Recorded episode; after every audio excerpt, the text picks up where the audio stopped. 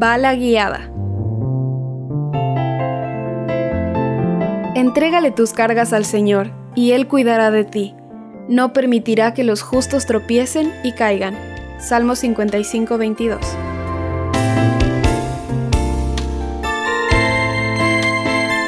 Durante 16 años, Amir Gulsar ha sido vicerrector de la Universidad Adventista de Lukanga en la República Democrática del Congo.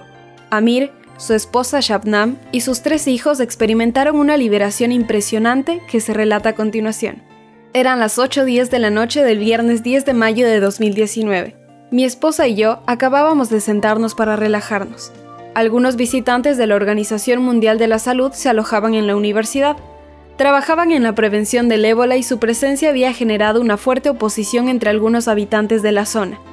Mientras mi familia y yo nos relajábamos, un grupo de hombres armados irrumpió en la puerta principal del campus. ¿Dónde está la gente de la Organización Mundial de la Salud? gritaron. Llévennos hasta ellos. Los guardias se dirigieron hacia las habitaciones donde estaban nuestros invitados cuando los hombres armados se detuvieron. Cambiamos de opinión, dijo uno de ellos. En cambio, llévennos a la casa del vicerrector. Con mucha vacilación, los guardias llevaron a los hombres a nuestra casa. Pronto escuché un golpe en la puerta. Esto es extraño, pensé. Nadie viene nunca a esta hora de la noche, y nadie golpea así. ¿Quién podría ser?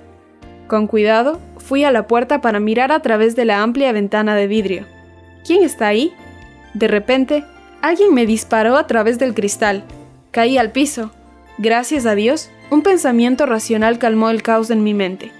Quédate quieto. Quédate en silencio. Tal vez los asesinos crean que estás muerto. El plan funcionó. Podía escuchar a los hombres retroceder, disparando al aire para anunciar que habían matado a alguien. Mi esposa y mis hijas llegaron gritando y llorando a la cocina, y rápidamente nos escondimos en la despensa. Mientras orábamos, sentí una sensación de ardor en mi brazo derecho. Más tarde me enteré de que la bala me había arañado la piel. A medida que la noticia de mi experiencia se difundió, a todos les resultaba difícil creer que no me hubieran matado. El atacante podía verme a través de la amplia ventana de vidrio y estábamos a solo dos metros de distancia. Sé que hay momentos en que Dios no rescata a sus hijos de la muerte o del desastre, pero creo que esa noche realizó un milagro y apartó esa bala de mí. Ora por la seguridad de nuestros misioneros mientras sirven a Jesús en todo el mundo.